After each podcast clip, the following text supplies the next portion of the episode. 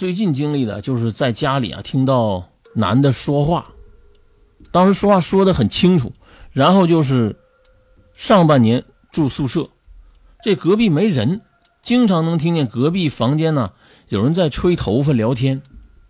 而且在玩游戏。有一次啊自己在屋子里边睡觉，然后那天就是不舒服吧，接着就听到小孩玩的声音，然后我屋里的柜子上面的东西就掉下来了，里面啊。是充气的鳄鱼，可以放海里的那种玩具。到最后我也没弄明白，这到底怎么回事啊？